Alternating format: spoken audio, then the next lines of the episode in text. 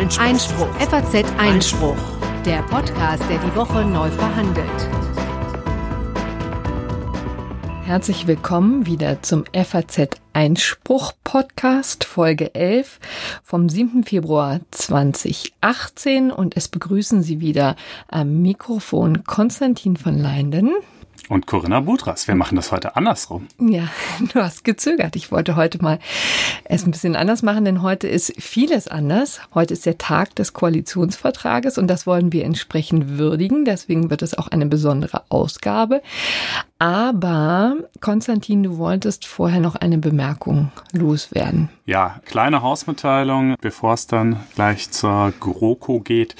Wir haben jetzt unsere eigene kleine Sektion auf faz.net. Äh, da findet ihr eine Sammlung aller Artikel und aller Podcast-Episoden, äh, die wir hier bisher produziert haben und eben auch in Zukunft produzieren werden. Das Ganze gibt's unter blogs.faz.net-einspruch. Nochmal blogs.faz.net-einspruch. Würde uns freuen, wenn ihr da mal vorbeischaut und da könnt ihr übrigens auch zu jeder einzelnen Folge Kommentare hinterlassen.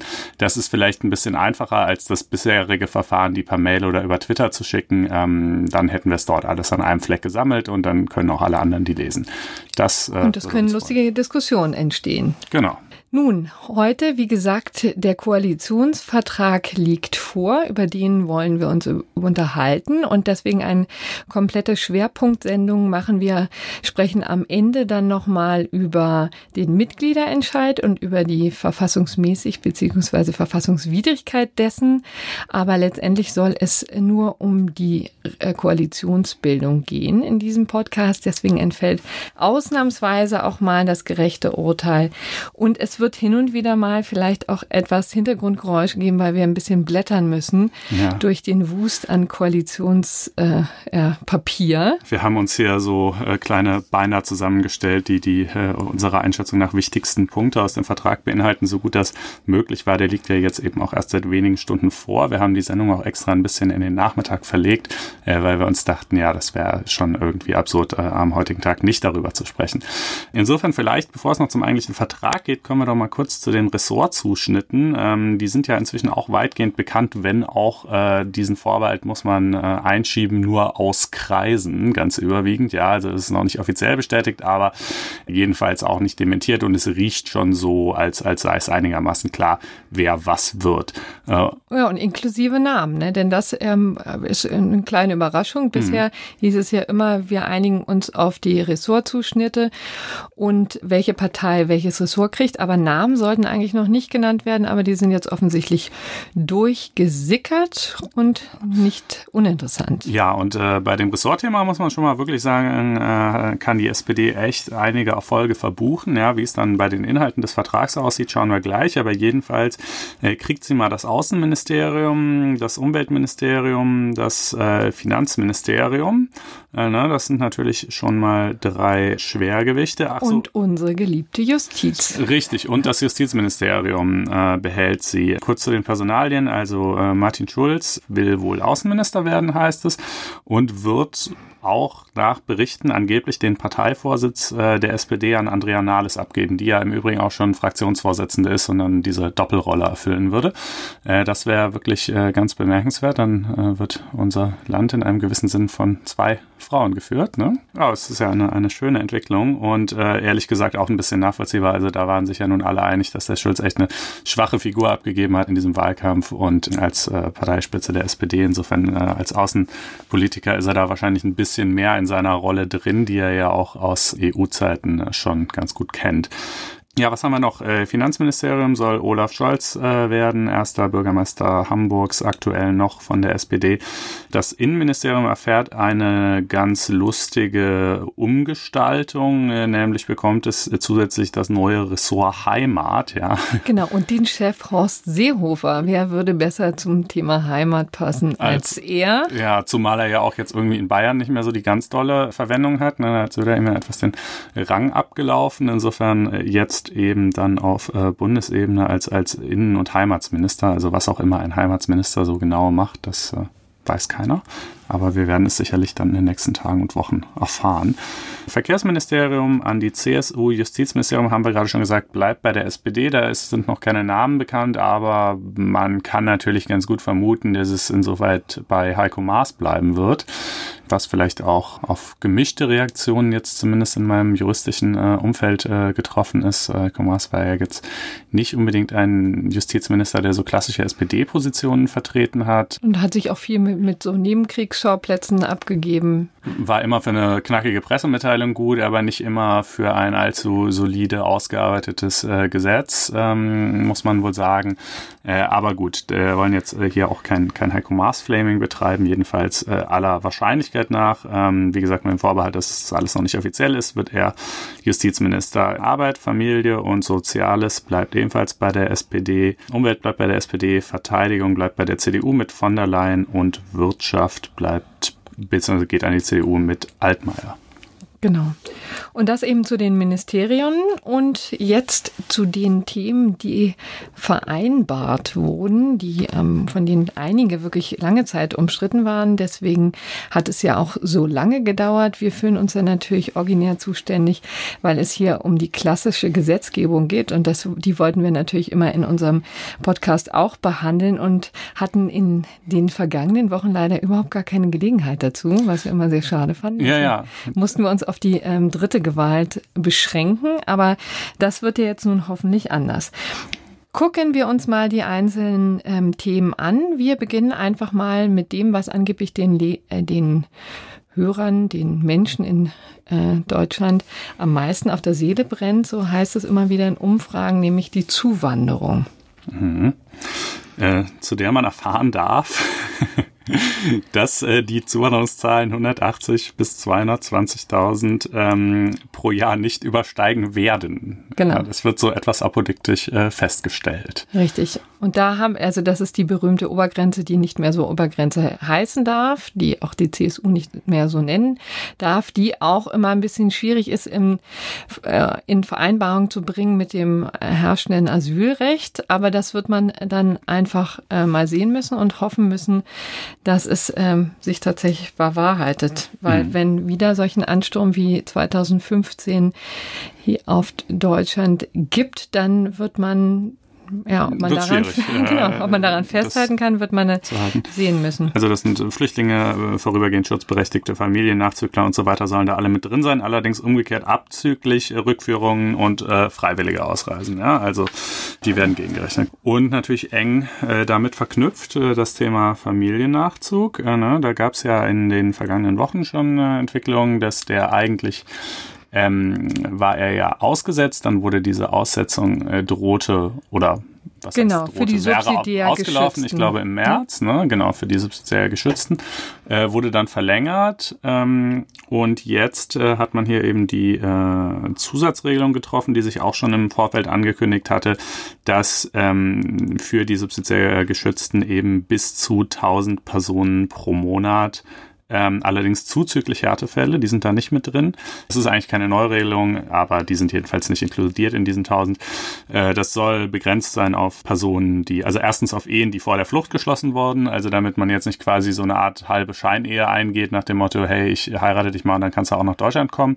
Ähm, außerdem äh, dürfen keine schwerwiegenden Straftaten begangen worden sein. Es darf sich nicht um Gefährder handeln. Naja. Hm. Gut, und wie diese 1000 äh, Menschen pro Monat zustande kommen, weiß man auch nicht nicht so genau. Das ist dann vielleicht First Come, First Serve oder wie werden die ausgewählt? Das äh, ergibt sich jedenfalls aus dem Koalitionsvertrag nicht und ähm, ist mir ehrlich gesagt auch nicht so ganz klar, ne? denn da werden ja massenhaft ähm, Anträge sicherlich gestellt werden und sind auch schon gestellt auch schon worden. Gestellt. Hm. Ähm, und wie man da genau die Auswahl trifft, äh, pff, gute Frage. I don't know. Ja. Ganz ehrlich. Das ist ja eben natürlich auch das ähm, äh, Problem an diesem Koalitionsvertrag. Es sind natürlich jetzt Willensbekundungen, die natürlich erstmal den normalen Gesetzgebungsprozess durchlaufen müssen. Das heißt, es muss ein Diskussionsentwurf beziehungsweise eben ein Gesetzentwurf ähm, vorgelegt werden und dann geht das seinen normalen Gang. Also da werden wir noch viel, viel ähm, Diskussionen in den nächsten Monaten haben. Mhm. Ja, all diese und viele, viele manchmal ja auch tatsächlich dann im, äh, kriegsentscheidende Details äh, ergeben sich dann eben erst äh, aus dem Gesetzentwurf und werden manchmal noch in letzter Minute umgestellt. Ähm, Das hat man ja in der Vergangenheit auch bei verschiedenen Vorhaben gesehen, so wie bei der Mietpreisbremse oder so, die auch erstmal äh, sich ganz toll angehört hat, aber dann eben aufgrund der genauen Art und Weise, wie das Gesetz ausgestaltet war, eben sich als doch recht zahnlos erwiesen hat. Also diesen, dieser Vorbehalt gilt natürlich auch für alles, was wir hier mhm. jetzt ähm, vortragen. Man muss dann schauen, was der Gesetzgeber im Einzelnen daraus macht. und wie sich die Realität da einfügt. Ne? Ja, Denn manchmal ja. scheitert es auch an ganz normalen Sachgründen in der Realität.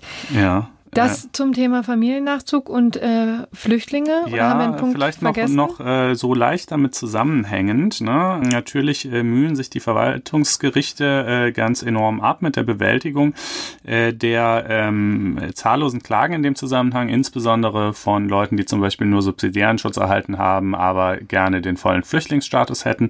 Ähm, und äh, da gibt's ja schon seit langem äh, diverse Forderungen aus der Verwaltungsgerichtsbarkeit an den Gesetzgeber, insbesondere die Forderung, dass sie sagen, es wäre sehr schön, wenn das Bundesverwaltungsgericht ähm, darüber entscheiden könnte, ob ein Herkunftsland ein, oder auch eine bestimmte Gegend ein, ein sicheres Herkunftsland ist oder nicht, ob da Verfolgung droht oder nicht.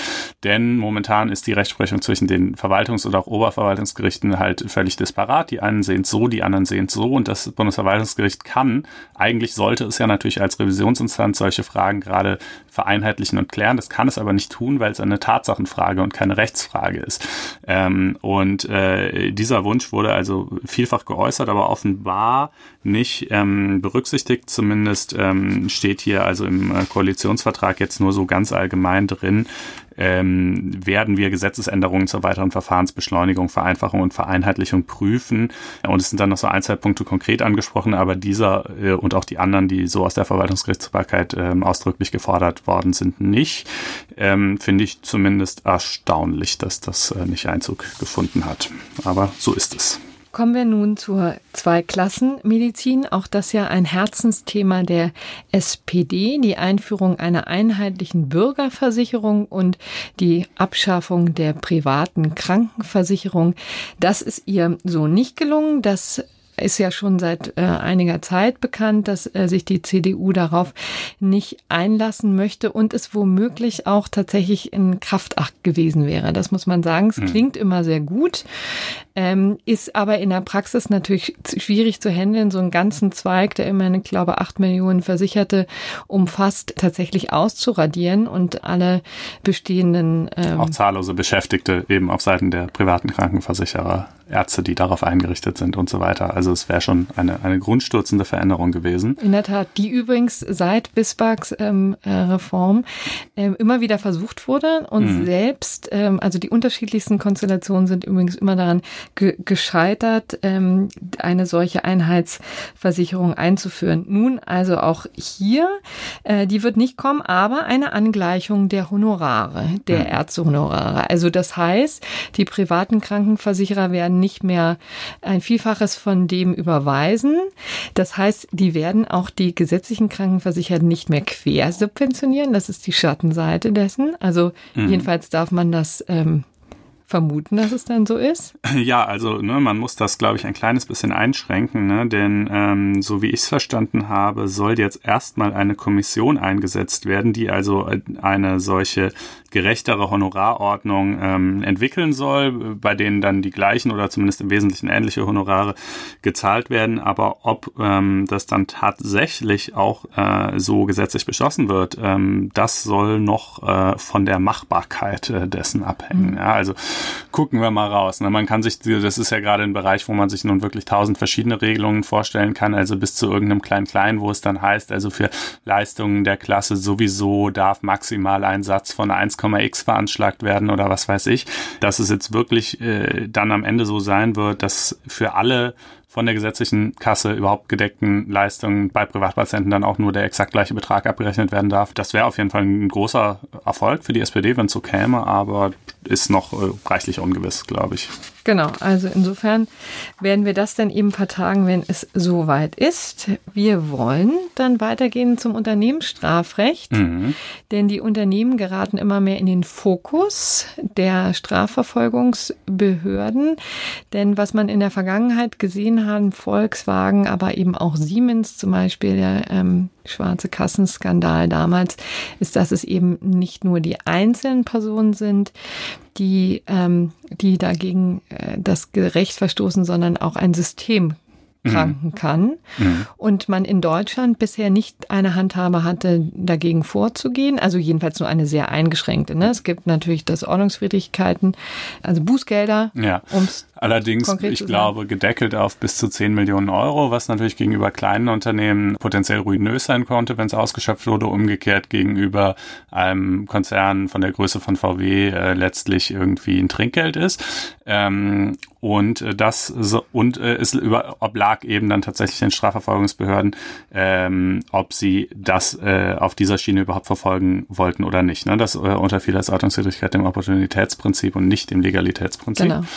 Und ansonsten gab es immer noch die Möglichkeiten, im Strafverfahren so eine Gewinnabschöpfung zu machen. Mhm. Da musste dann das Unternehmen, bei Siemens zum Beispiel war es eben so, ähm, die Millionen, die es sozusagen an Gewinn gemacht hat, äh, dem Staat zurückzahlen. Das Aber das ist eben keine Strafe, sondern wirklich mhm. nur eine, also äh, nur eine Gewinnabschöpfung und der Zweck einer Strafe ist ja schon, geht ja schon nochmal etwas weiter. Denn wenn ich sozusagen mir das, mein finanzielles Worst-Case-Szenario ist, dass ich das wieder zurückgeben muss, weil ich auf kriminelle Weise erwirtschaftet habe, dann das, ist das, das ist ja, ja kein Minimum, genau. Hinderungsgrund, genau. das zu tun. Ne? Und wenn mir hingegen natürlich droht, dass ich zehnmal so viel zahlen muss, dann ähm, denke ich vielleicht schon mal etwas mehr drüber nach. Und äh, hier ist es jetzt, glaube ich, vorgesehen, ähm, maximal, also bei Unternehmen, die einen Jahresumsatz von mehr als 100 Millionen haben, sollen bis zu 10 Prozent des äh, Jahresumsatzes ähm, fällig werden können. Mhm. Äh, das ist äh, wirklich viel. Also 10 Prozent äh, deines Umsatzes, äh, das ist, äh, ist mehr als schmerzlich. Volkswagen mit seinen Rekordumsätzen mhm. eine große Hausnummer.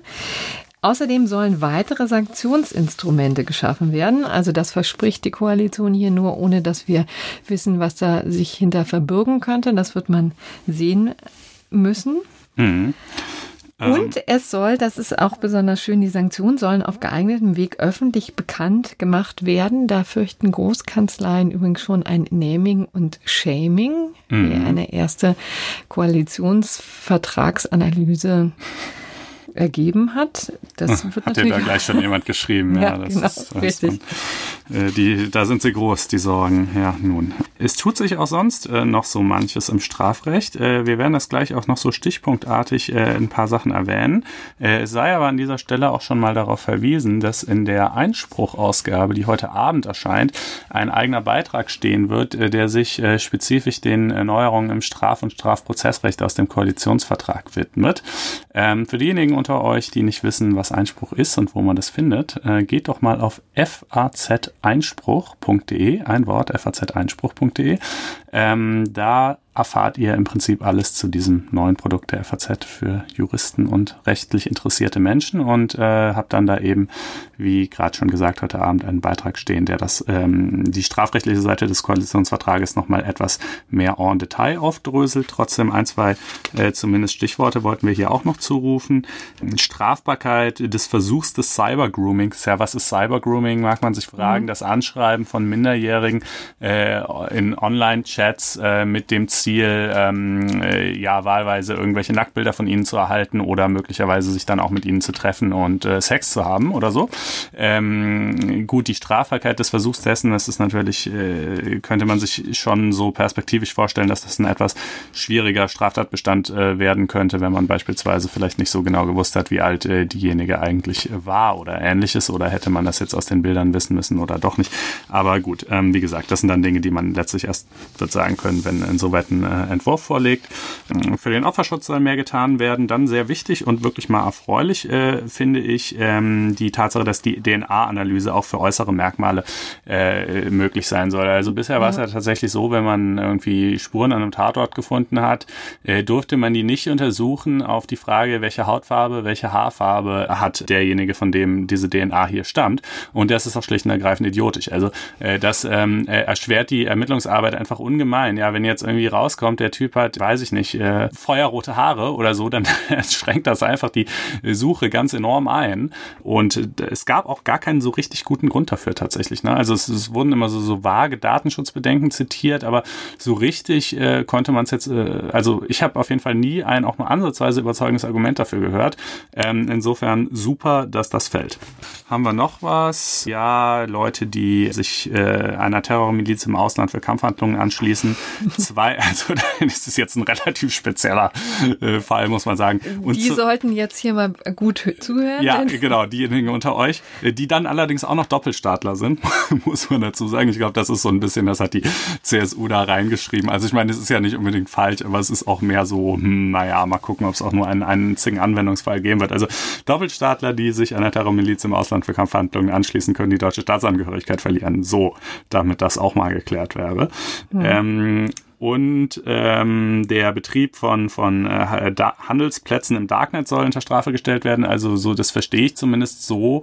Äh, der Verkauf von ähm, Waren, also beispielsweise Drogen, Waffen oder ähnliches, ähm, äh, übers Darknet ist natürlich sowieso schon strafbar, genauso wie außerhalb des Darknets. Ich nehme mal an, dass äh, das jetzt wohl bedeuten soll, auch das Bereitstellen einer Infrastruktur äh, eines Marktplatzes eben quasi, wenn ich sowas wie eBay hm. programmiere, äh, nur eben im Darknet, ja, dann ist ja noch nicht äh, zwangsläufig, dass darüber illegale Geschäfte getätigt werden. Aber wenn ich es natürlich so ausrichte und so positioniere, dass es genau darauf hinausläuft, dann äh, soll wohl auch dieses äh, strafbar Genau, sein. das wäre dann noch eine Ausweitung ne, des bisherigen. Mhm.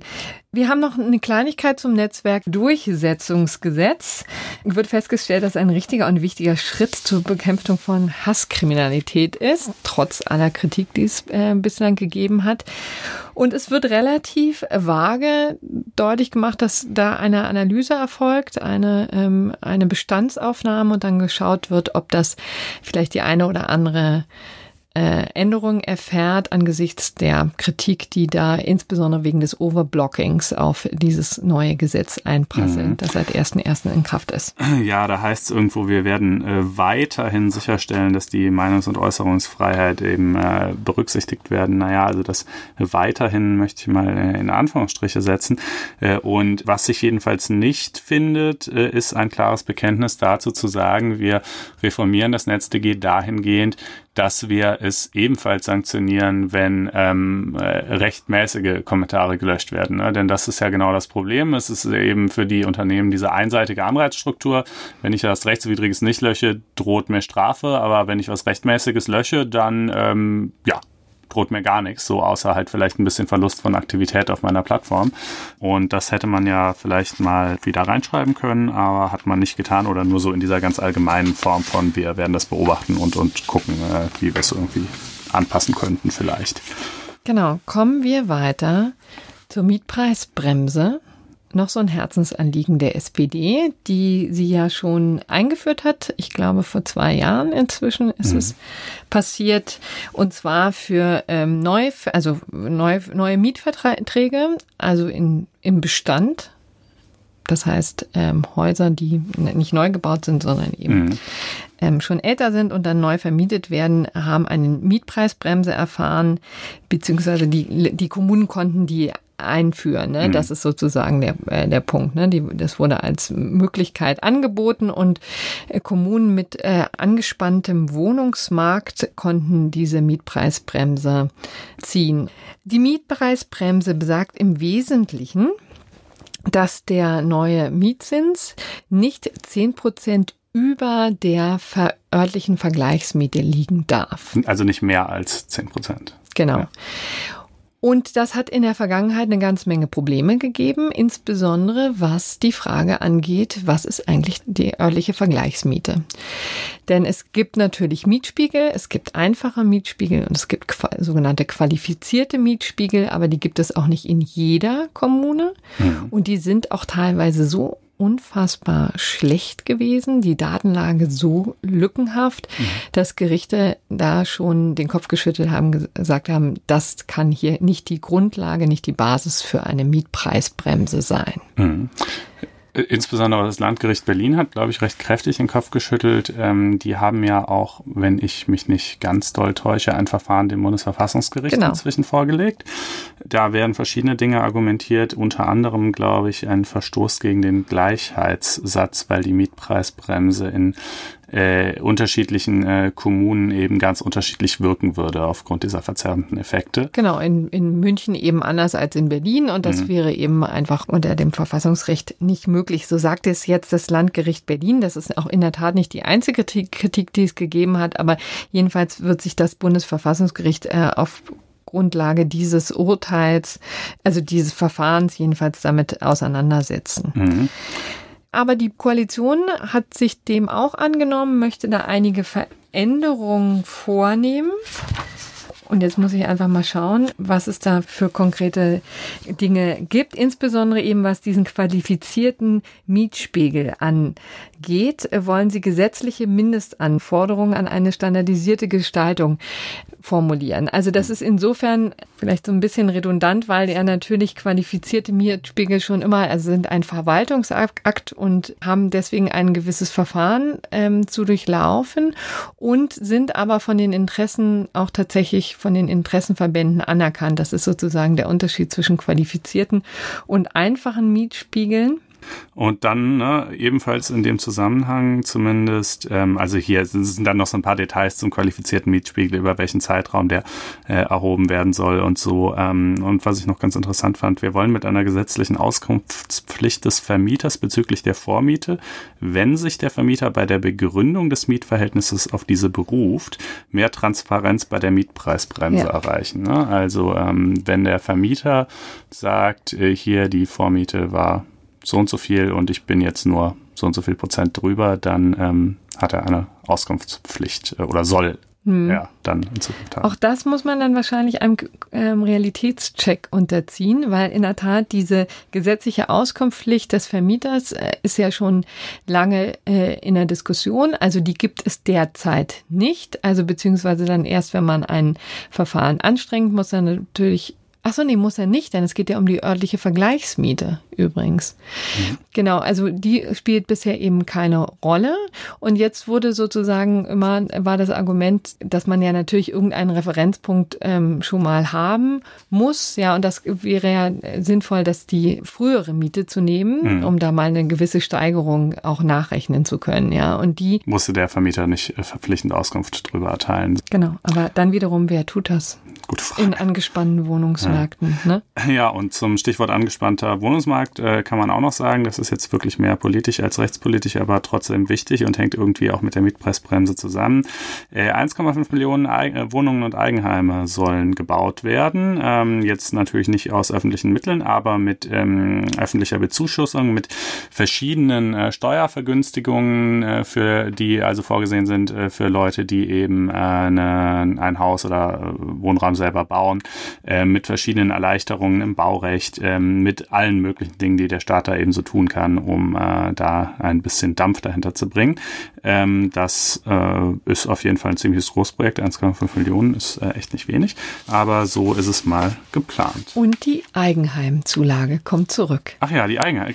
In Form, in Form des Baukindergeldes. Man kann die ja einfach mal anders benennen. Wir mhm. erinnern uns, also ich kann mich, äh, kann mich noch gut an die Eigenheimzulage erinnern, aber vor allen Dingen, weil so lange diskutiert ähm, wurde, wie man sie am besten abschafft, denn sie war ja ähm, sehr umstritten. Äh, und ähm, vor allen Dingen eben als Subventionierung, als Steuersubventionierung und ähm, gebrandmarkt und als etwas, das das Steuerrecht immer noch komplizierter macht. Man möchte auch einfach lieber nur niedrige Steuersätze haben mhm. und nicht ständig diese, diese Abzüge. Und dann ist das gelungen vor einigen Jahren, ich glaube zehn Jahre, nee, länger ist es, glaube ich, schon her, dass sie abgeschafft wurde. Und nun soll sie wiederkommen. Mhm. Genau. Für Menschen, die nicht mehr als 75.000 Euro verdienen und äh, die sollen das eben als jährlichen Betrag bekommen. Oldie ne? but Goldie, Steuerungselement im äh, Steuerrecht. Übrigens nochmal zum Stichwort Miete. Wie gesagt, das ist hier gerade so ein bisschen unser Immobilienteil. Es soll außerdem Vermietern auch erschwert werden, Modernisierungskosten auf die Mieter umzulegen. Das soll nur noch bis zu einer bestimmten Höhe äh, möglich sein und das sogenannte Herausmodernisieren, also sprich massive Modernisierungsmaßnahmen vornehmen und äh, dann sozusagen den Mieter mit äh, erheblichen Kostensteigerungen zu, äh, zu konfrontieren, soll sogar als Ordnungswidrigkeit ausgestaltet werden. Haben wir alles zum Thema Miete? Ehrlich gesagt, es ist wirklich nicht ganz einfach, hier die Übersicht zu halten, weil wir haben natürlich auch unterschiedliche Vorlagen, ja, und muss dann immer gucken, mhm. wie. Ich glaube, wir haben das Wesentliche zur äh, Miete gesagt. So, dann kommen wir jetzt äh, zu den Befristungen, zum Arbeitsrecht. Daran hat es ja gehakt. Darum hat die SPD lange, lange gekämpft. Es war ja auch ein expliziter Auftrag, äh, den die Delegierten gegeben haben. Und offensichtlich ist man da jetzt zu folgenden Ergebnissen gekommen. Ähm, insbesondere was die Kettenbefristung angeht, hat sich da ähm, was getan. Und zwar sollen die nicht länger als fünf Jahre möglich sein. Mhm. Ja, wir hatten darüber ja schon mal gesprochen in einer vergangenen Folge. Ich glaube, es war Nummer sechs oder so. Jedenfalls Stichwort Heinz gegen Mainz. Damit äh, findet ihr es dann auch schnell. Ähm, und diese Kettenbefristungen, von denen wir hier reden, das sind nicht etwa die sachgrundlosen Befristungen, von denen im Vorfeld ja oft die Rede war, sondern im Gegenteil eigentlich meistens gerade diejenigen mit Sachgrund. Ne? Richtig. Und da hatten wir das an einem Fall deutlich gemacht damals. Es war eine Lehrerin, die über zehn Jahre hinweg, ich glaube, 14 Verlängerungen bekommen hat im öffentlichen Dienst mhm. eben. Da sind die wesentlich weiter verbreitet als in der Privatwirtschaft. Deswegen, also das als kleine Randnotiz, warum es nicht, nicht ohne Ironie ist, dass sich ähm, die ähm, SPD ähm, da so dahinter geklemmt hat, denn äh, da geht es einfach darum, ja. sich auch mal in die eigene Nase zu fassen. Ne? Also auch gerade in, in SPD-geführten Ländern ist das auch eine beliebte Praxis. Ne? Und der öffentliche Dienst, der kann sich seinen Sachgrund auch im Zweifelsfall selber schaffen, ne? wenn es nämlich heißt, dass sozusagen in den Geldern, die für das jeweilige Jahr bewilligt werden, halt äh, quasi diese Stelle nur bis zum Jahresende vorgesehen ist und man noch nicht weiß, wie das mit der Bewilligung für nächstes Jahr aussieht, dann hat man den Sachgrund. Und ähm, so wird das halt äh, gemacht und so werden Leute wirklich gerade im öffentlichen Dienst in, in Abhängigkeiten gehalten und sozusagen immer äh, bangend um äh, ihre nächste ähm, äh, Vertragsverlängerung. Und das soll sich jetzt ändern auf, du sagtest, fünf Jahre maximal. Genau, und da sind offensichtlich auch die Verlängerungen eben gemeint, die mit Sachgrund eben solchen Befristungen äh, erfolgen. Äh, eben zum Beispiel auch Vertretungen sind auch ein ganz mhm. beliebtes mhm. Beispiel dafür, wenn eben also für Elternzeit da Leute geholt werden und dann immer wieder verlängert werden. Das soll ein für alle Mal unterbunden werden, denn bisher war sowohl die Rechtslage als auch die Rechtsprechung ehrlich gesagt ziemlich unbefriedigend. Vielleicht, mhm. wenn ich da nochmal auf äh, diese Heinz gegen Mainz Folge verweisen darf, da hatte das Bundesarbeitsgericht ein relativ kompliziertes Prüfschema mhm. aufgemacht mhm. und letztendlich auch nur, ähm, auch tatsächlich erst dann die Wahlanlagen angeschmissen, wenn die Befristungen über acht Jahre sich hm. hinzogen und wirklich also so ein gutes Dutzend umfassten. Ja, also schon in einer Konstellation, wo es eigentlich nach unserem Empfinden äh, bereits relativ klar missbräuchlich wirkte. Ja, das ist schön, äh, finde ich, ähm, dass sich da ein bisschen was tut und fünf Jahre sind ja übrigens immer noch keine ganz kurze Zeit. Bei den sachgrundlosen Befristungen wissen wir jetzt es nicht ganz genau. Es hatte da zwar so Raunen gegeben in Presseberichten, dass auch da sich was ändern würde, aber wir haben es jetzt in der aktuellen uns vorliegenden Fassung des Koalitionsvertrages ehrlich gesagt gesagt, nicht gefunden. Falls doch, würden wir es noch nachtragen. Genau. Ähm, Aber vielleicht da nochmal den Hinweis, äh, sachgrundlose Befristungen sind auch jetzt nur ganz eingeschränkt möglich, nämlich nach dem Teilzeit- und Befristungsgesetz ohnehin nur zwei Jahre maximal und mit maximal drei Verlängerungen innerhalb dieser zwei Jahre. Das heißt, das war ohnehin etwas, wo sich der Missbrauch nicht besonders aufdrängte und wo auch, also meiner Ansicht nach, auch jetzt nicht der Handlungsbedarf ähm, so wahnsinnig gegeben war. Deswegen ähm, fand ich das immer ein bisschen merkwürdig, dass sich da alle so auf die sachgrundlose Befristung gestürzt haben und dieser Rechtsbegriff auf einmal hin und her waberte, obwohl ihn wahrscheinlich vorher ähm, niemand so richtig benutzt hat. Aber was wirklich interessant ist, sind, wie gesagt, diese Kettenbefristungen, die eben meistens über ganz normale Sachgründe vollzogen wurden und die sind jetzt eingeschränkt. Übrigens noch als Hinweis, auch da ähm, nochmal ein Verweis auf den Mainz gegen Heinz gegen, Mainz. Heinz gegen Mainz, weil Künstler und Fußballer sind natürlich weiterhin ausgeschlossen. Mhm. Das wurde auch explizit im Koalitionsvertrag vermerkt, weil man da wohl offensichtlich eine Notwendigkeit gesehen hat. Was das Arbeitsrecht auch noch abrundet, diesen ganzen äh, Block, ist das Recht auf befristete Teilzeit, was es jetzt künftig geben soll. Oh ja. Interessant, besonders weil ähm, Frau Nahles da ja kurz vor Ende der Koalition damit noch baden gegangen ist. Das mhm. war auch noch ein, äh, ein Gesetzesentwurf, den sie gerne durchgebracht hätte. Das ist im Wesentlichen zielte darauf, Frauen aus der berühmten Teilzeitfalle zu ähm, bekommen. Denn bisher ist es ja so, dass es ein Recht auf Teilzeit gibt. Also auf den Wechsel in Teilzeit, aber genau. nicht auf den Wechsel zurück in Vollzeit. Sehr richtig. Es gibt eben ein Recht auf unbefristete Teilzeit und ähm, eben aber nicht zurück sozusagen. Und jetzt soll es ein Recht auf befristete Teilzeit geben. Das heißt, man kann als Frau oder Mann mhm.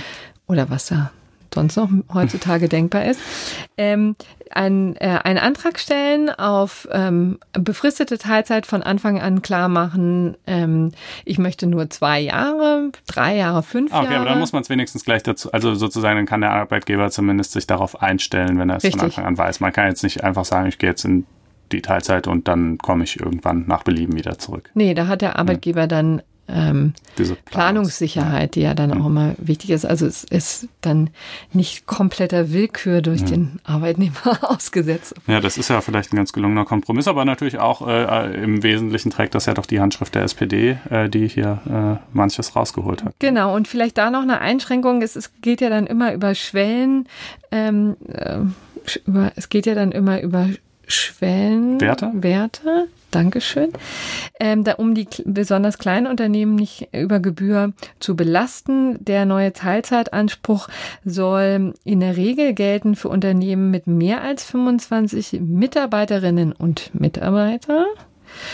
Und ähm, dann bis 200 Mitarbeiter soll eine Zumutbarkeitsgrenze eingeführt werden die äh, lediglich, also äh, da wird das sozusagen begrenzt, mhm. ja. Also da kann dann nicht jeder, sondern irgendwann ist quasi auch da mal der, das Maß voll und dann kann das Unternehmen sagen, so jetzt nicht alle auf einmal, wir staffeln das ein bisschen.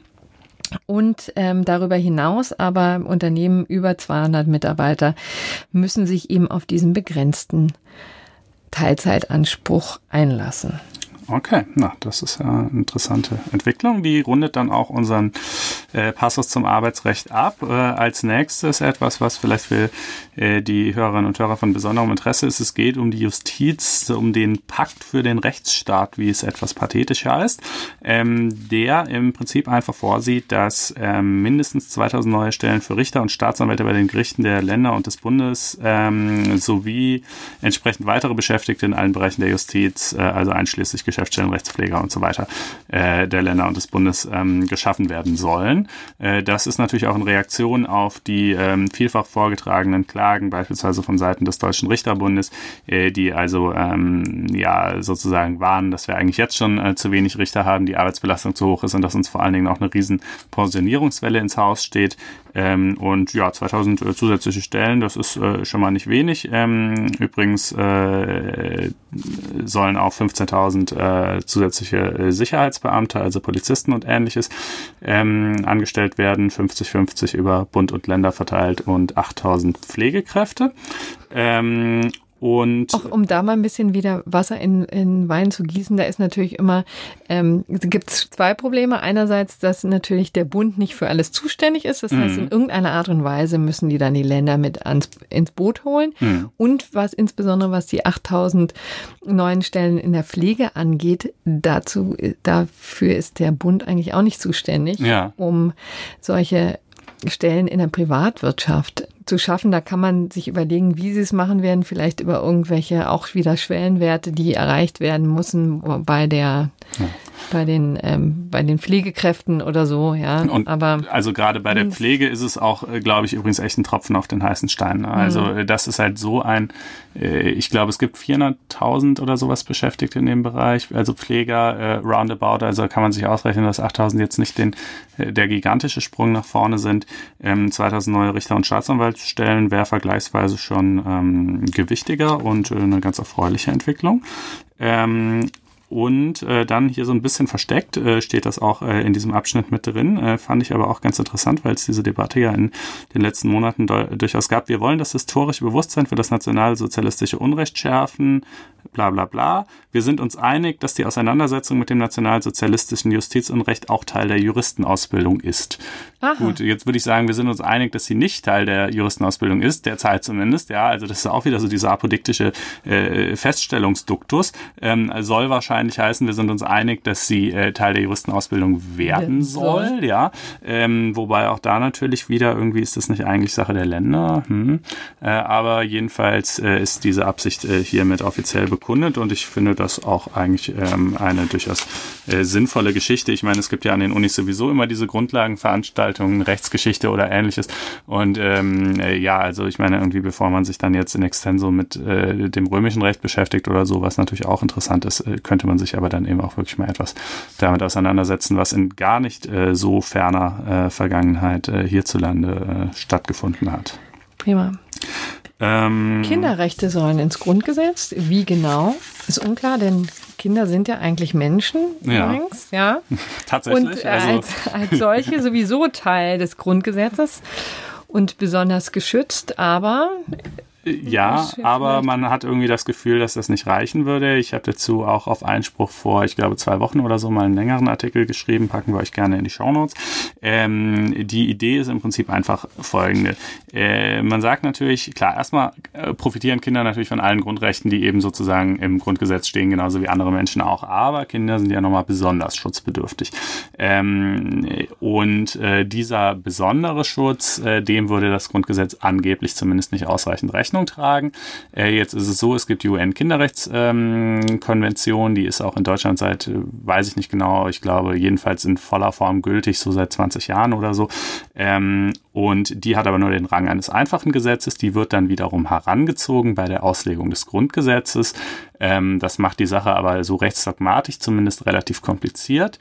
Ähm, und die ähm, Befürworter dieser Einführung von Kinderrechten ins Grundgesetz sagen eben, naja, das wäre alles viel einfacher und das, um es mal greifbar zu machen, wo das überhaupt Relevanz hat, das hat zum Beispiel Relevanz bei der Frage, bei welchen behördlichen und gerichtlichen Verfahren sind Kinder anzuhören?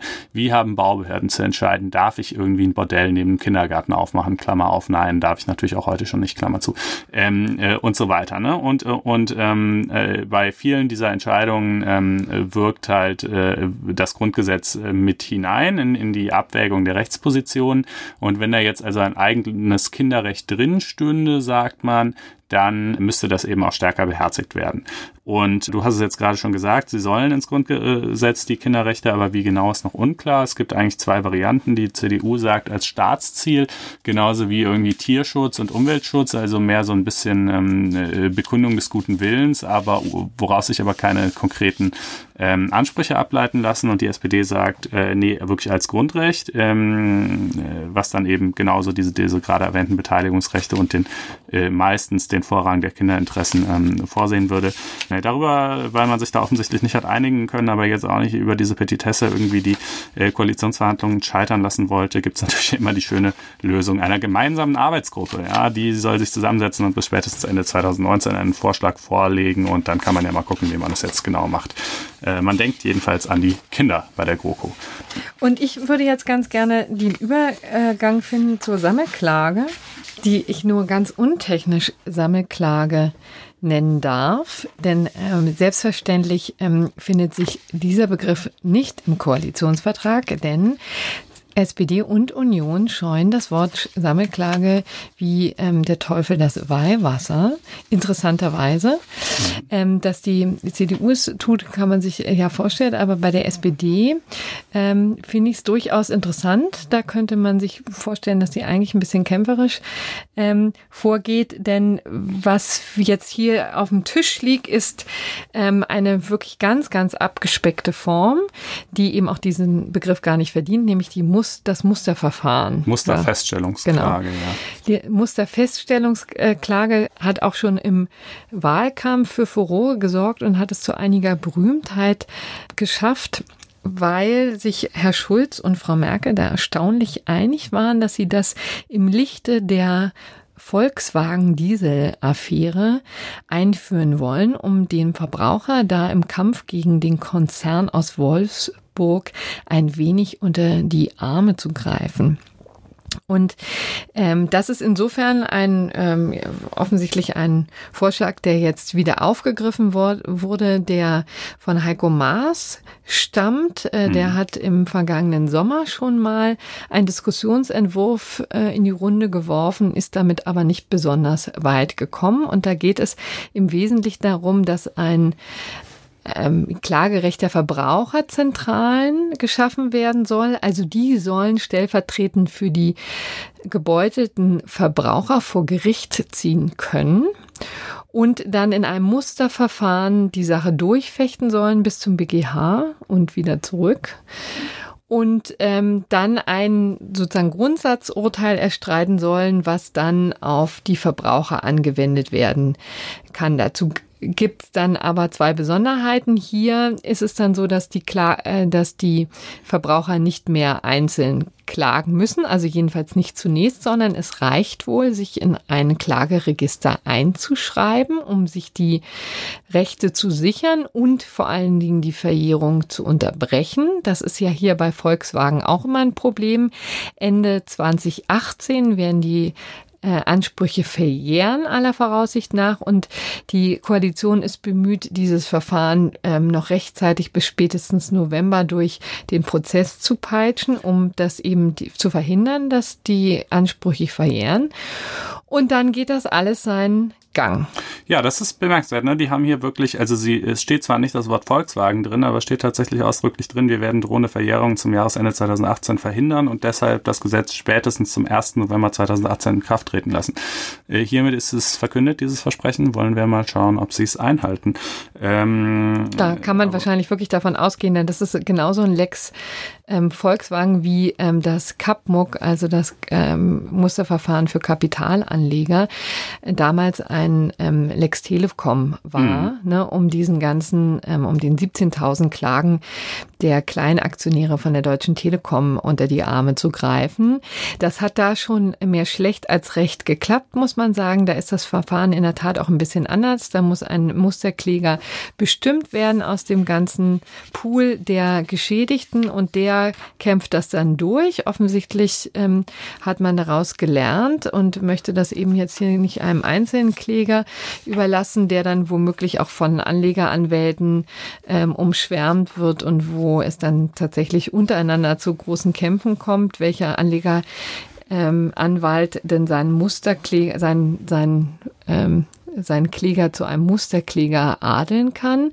Hier soll das eben die Verbraucherverbände ähm, durchfechten und ähm, dann wird man sehen. Das Problem ist eben auch hier, letztendlich wird jeder Einzelne klagen müssen, jeder einzelne Verbraucher, der sich die Rechte sichern möchte, denn wie gesagt, eine Sammelklage gibt es nicht, also es wird keine Naja, aber man kann sich, man kann sich anmelden als Verbraucher, ne, genau. ne, eben in dieses Register und die Feststellungen des Gerichts sind dann bindend. Das mhm. heißt, sozusagen, ich, ich weiß weiß nicht, wie es dann exakt ausgeschaltet sein wird. Es gibt ja eben auch noch keinen Gesetzentwurf, aber äh, ich, also die Klage ist dann jedenfalls vom Aufwand her nicht mehr vergleichbar genau. damit, wie ja. wenn du jetzt heute klagen würdest, weil wenn das Gericht halt festgestellt hat, okay, ja. es war so und so, diese Schadsoftware und so weiter, dann, dann könnte ich mir vorstellen, dass das relativ glatt durchgeht oder sogar das Volkswagen mhm. oder wer auch immer dann auch einfach sagt, okay, wir, die Leute, die in diesem Register standen, denen zahlen wir es jetzt vielleicht, weil wir haben ja auch kein Interesse mhm. daran, es noch komplizierter zu machen, als es ist, äh, und zu verlieren.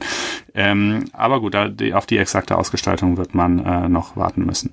Ähm, dann ähm, nur noch zwei ganz kurze Stichworte, dann sind wir auch wirklich durch mit dem äh, ähm, Koalitionsvertrag. Äh, das Kooperationsverbot, also die Tatsache, dass ähm, der Bund keinen Einfluss auf die Bildungspolitik der Länder nehmen darf, insbesondere auch nicht äh, finanzieller Art, also auch nicht einfach denen sozusagen Geld zur Verfügung stellen, damit sie ähm, ihre Bildung irgendwie ausbauen. Äh, ja, hm, gute Frage, ob es fällt oder nicht. Also steht, soweit ich es habe sehen können, nicht ausdrücklich drin, aber es stehen eine Reihe Dinge drin, die man eigentlich nur so interpretieren kann, als ähm, würde es fallen. Also Stichwort ähm, äh, Ausbau von äh, Digitalunterricht, ähm, Bildungsoffensive in den Ländern und so weiter, wo man sich halt irgendwie fragt, naja, das wäre ja mit dem Kooperationsverbot schwer übereinzubringen. Ähm, und Open Access, äh, auch äh, für mich ein Leib- und Magenthema. Ähm, Dazu heißt es, dass äh, Forschungsergebnisse, die schon mit öffentlichen Mitteln äh, gefördert worden sind, also an den Unis, auch äh, frei verfügbar gemacht werden müssen. Ne? Denn momentan ist es ja irgendwie absurderweise tatsächlich oft so, der Staat fördert erst die Forschung, dann werden die Forschungsergebnisse von irgendwelchen Verlagen in sauteuren Fachzeitschriften verlegt und dann muss der Staat den Fachzeitschriften nochmal die Rechte zur Publikation abkaufen, um das in seine Bibliotheken stellen zu können und zahlt quasi doppelt. Das ist absurd. Und das ähm, soll jedenfalls deutlich zurückgedrängt werden. So äh, deutet es sich hier an. Das soll es mal gewesen sein zum ja. äh, Koalitionsvertrag. Und das Interessante, das alles könnte obsolet sein. Die genau, das verraten wir euch erst jetzt, damit ihr ein bisschen zuhört. Die ganze Dreiviertelstunde, die wir jetzt diesen Koalitionsvertrag analysiert haben, man muss ja auch sagen, wirklich auch nur rudimentär, denn da steht natürlich viel, viel mehr drin, aber mhm. wir wollten uns jetzt mal auf die Dinge beschränken, die vielleicht sozusagen eine für, für eine juristisch interessierte Hörerschaft interessant sein könnte. Das alles könnte obsolet sein, weil es ja noch den Mitgliederbescheid der SPD gibt. Das heißt, alle Mitglieder und es sind inzwischen 463.000 und ein paar zerquetschte, dürfen jetzt in Form einer Briefwahl darüber abstimmen, ob sie das in Ordnung finden. Mhm. Und ob die die SPD also in eine Regierung eintreten darf. Und das ist bemerkenswert, dass ähm, die SPD dieses Verfahren quasi als doppelten, mit doppeltem Boden führt, denn es haben ja nicht nur, nicht nur werden die Mitglieder abstimmen, sondern es haben ja auch schon die ähm, Delegierten abgestimmt nach den Sondierungsverhandlungen, ja. Mhm. Das heißt, die SPD, insbesondere Herr Schulz, sichert sich doppelt ab und da gibt es etliche Leute, die das vehement kritisieren und daraus eine Rechtsstreitigkeit machen, die sie bis vor das Bundesverfassungsgericht tragen, nämlich in Form von Verfassungs Beschwerden. Mhm. Da sind fünf insgesamt anhängig gewesen, zwei sind schon entschieden. Ja, ja wahrscheinlich, weil einfach irgendwie dürftig begründet oder ähm, schon sozusagen auf den ersten Blick unzulässig. Äh, über die anderen soll noch entschieden werden. Ähm, vielleicht noch zwei Stichworte zu diesem Mitgliederentscheid. Also alle, es dürfen alle mitstimmen, die bis zum 6. Februar eingetreten sind. Ähm, das Ganze äh, erfolgt per Brief und man rechnet so damit, dass ungefähr Anfang März äh, ein Ergebnis feststehen wird. Äh, jetzt kann man sich wahrscheinlich ich ehrlich gesagt denken, nachdem die SPD sich irgendwie also etliche wichtige Ministerien gesichert und auch im Koalitionsvertrag manches rausgeholt hat, würde ich vermuten, dass, ähm, dass das Ganze durchgeht. Aber wer weiß, wer weiß. Ne? Also die GroKo-Gegner in der SPD hatten ja auch diese Aktion Tritt ein, sagt nein. Ja, also wirklich so kommt, werdet doch einfach mal für zwei Monate SPD-Mitglied, ähm, stimmt gegen die GroKo, dann könnt ihr ja wieder austreten. Ähm, und das haben immerhin wie viel gemacht? Ich weiß es nicht exakt, aber 27.000? Also ich, ja, also äh, so in der Größenordnung. Ne? Ich hatte jetzt nur von einzelnen Landesverbänden die Zahlen, da waren es jeweils etliche tausend, mhm. wenn man es so hochrechnet. Da sind es auf jeden Fall irgendwie eine fünfstellige Zahl. Also Neueintritte. Ob die jetzt natürlich tatsächlich mit dieser Motivation eingetreten sind, weiß man natürlich nicht. Mehr. Oder mit der gegenteiligen Motivation. Oder auch das. Kann ja sein, dass, der, dass die Gegenbewegung schon wieder eine Gegenbewegung erfahren hat. Ja. Die Kritik an diesem Verfahren ist natürlich, ähm, dass die Rechte des Parlaments beschnitten werden. Ne? Denn der Abgeordnete wählt den Kanzler und nicht etwa die SPD-Mitglieder. Das mhm. ist leider einfach so in unserer Ordnung, in, in unserer Staatsorganisation. Und äh, es hat eben auch so ein paar Nebeneffekte, ne, dass eben nicht wahlberechtigte Wähler auch drüber mitentscheiden können. Ne? Du hast es ja eben schon erwähnt, wer da alles mitstimmen darf. Und letztendlich ist es ähm, im Grunde genommen so, ist auch ähm, immer die Kritik, dass der SPD-Vorstand im Endeffekt zu schwach ist, um die Entscheidung zu treffen. Mhm. Und jetzt ist eben die Frage, ob das Bundesverfassungsgericht da einschreiten sollte. Ja, denn ne, also man kann sich ja schon, also du sagst gerade, der Abgeordnete wählt, den, äh, wählt äh, den, den Kanzler und äh, äh, und die Wählerschaft oder als Ganzes. Die Kanzlerin. Oder, oder wohl aller Wahrscheinlichkeit nach die Kanzlerin. Und die Wählerschaft als Ganzes, die Bürger wählen zunächst mal die Abgeordneten bekanntlich.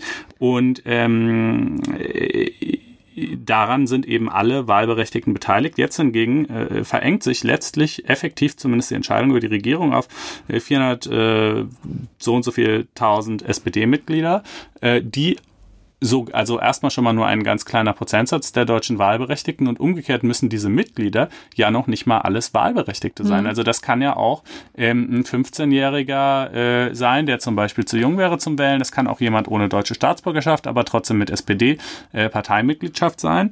Ähm, da kann man sich schon äh, ein bisschen die Frage stellen, ob das so mit rechten Dingen zugeht, äh, dass jetzt diese kleine Gruppe von, wie gesagt, noch nicht mal durchweg wahlberechtigten Leuten ähm, diese gewichtige Entscheidung Entscheidung irgendwie treffen mhm. kann. Ähm, aber äh, es gab das interessanterweise schon mal, nämlich 2013. Genau, und no. deswegen können wir jetzt, ähm, glaube ich, it's ähm, safe to say, dass ähm, man jetzt schon sagen kann, wie das ausgehen wird, mhm. nämlich wie das Hornberger Schießen, denn schon 2013 hat eben das Bundesverfassungsgericht entschieden und die Eilverfahren abgewiesen ähm, mit dem wesentlichen Argument, dass eben eine, äh, von einer Partei kein Akt der öffentlichen Gewalt ausgeht und nur diese sind eben vom Verfassungsgericht überprüfbar. Ähm, äh, Parteien sind eben nicht Teil des Staates, sondern wirken in ihn hinein, was mhm. ich eine ganz schöne Formulierung finde. Und schließlich können ja die Abgeordneten letztendlich ähm, tun, was sie wollen. Sie sind frei in ihren Entscheidungen und äh, nur ihrem Gewissen unterworfen. Und dass es jetzt so eine gewisse Art von Fraktionsdisziplin natürlich gibt, steht dem auch nicht entgegen. Ja. Mhm. Äh, die Wahl ist ja auch schließlich geheim. Das heißt, äh, es gäbe auch noch die Möglichkeiten, sich, wenn man es nun wirklich nicht mit seinem Gewissen vereinbaren kann, auch dagegen zu wehren. Und ähm, das hat das Bundesverfassungsgericht ähm, dann damals abgewiesen. Und übrigens, das könnte auch ein gerechtes Urteil sein, auch in dieser ähm, äh, in de, der Neuauflage, denn letztendlich finde ich, ist es nicht Aufgabe des Bundesverfassungsgerichts und wird hier tatsächlich auch mal wieder mit ähm, Kanonen auf Spatzen geschossen, denn es ist natürlich, ich finde es misslich, diesen Prozess. Ich finde es misslich, dass es so lange dauert. Es wird ja jetzt oft gesagt, dass ähm, das natürlich ein urdemokratischer Prozess ist, aber man muss eben auch sagen, also wie gesagt, es gibt eben diese doppelte Absicherung, die die SPD da gewählt hat. Man kann sich beim nächsten Mal übrigens vorstellen, ob sie noch vielleicht ein anderes Gremium auch noch entscheiden mhm, lässt. Mm, ja, ja, letztlich natürlich einfach aus Feigheit, weil sie irgendwie fürchten, dass sie bei 15 Prozent liegen nächstes Mal, wenn sie in die GroKo gehen. Genau, und man, das kann man ja auch wirklich verstehen. Aber ähm, ich finde es zutiefst kritikwürdig, dass das einfach sich alles so in die Länge zieht und auch mit dem doppelten Boden gemacht wird. Aber es ist, äh, glaube ich, nicht am Bundesverfassungsgericht da einzuschreiten, sondern das ist eben ein normaler politischer Prozess, der dann eben so vollzogen wird. Und auch mhm. das werden wir noch überstehen. Ja, ne, also man muss ja auch sagen, was wäre denn die Alternative zu dem Mitgliederentscheid? Die Tatsache, dass der Parteivorstand alleine entscheidet, das ist jetzt auch nicht mhm. unbedingt demokratischer.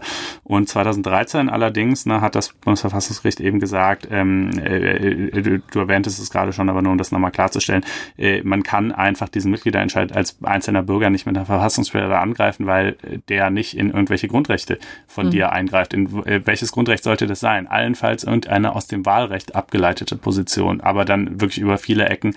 Und ähm, das hat das Bundesverfassungsgericht so nicht gesehen. Ähm, was anderes wäre es natürlich, wenn jetzt ein, ein einzelner SPD-Abgeordneter zum Beispiel hingehen würde, was aber meines Wissens nicht geschehen wird, mhm. ähm, und sagen würde, ich fühle mich in meinem freien Mandat aus, ich glaube 38.1 ja. ähm, Grundgesetz ist es, äh, beeinträchtigt äh, durch den jetzt dann so verordneten Zwang für die GroKo zu stimmen, mal angenommen, der Mitgliederentscheid geht für die GroKo aus. Ähm, aber dann würde das Bundesverfassungsgericht wahrscheinlich sagen, so las ich die Entscheidung aus 2013 nee, du bist ja aber gar nicht gezwungen. Das ist, wird dir jetzt zwar so vorgegeben von deiner Partei und, und wenn du es nicht tust, dann kann es auch in der Tat sein, dass du ganz erheblichen Ärger kriegst, äh, parteiintern, aber ähm, verfassungsrechtlich bist du trotzdem ungebunden und kannst stimmen, wie du willst. Und eben, wie gesagt, erster Wahlgang, ich glaube auch zweiter, ist auch geheim. Das heißt, du kannst es sogar in dem Fall auch noch risikofrei tun. Und ähm, ja, insofern ja.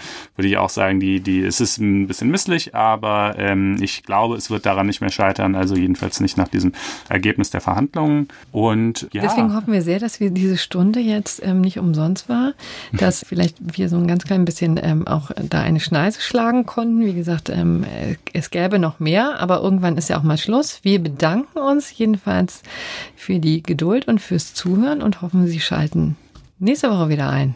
Genau, vielen Dank und nochmal der Hinweis blogs.faz.net slash Einspruch. Vielen Dank und bis dahin. Macht's Tschüss. gut. Ciao.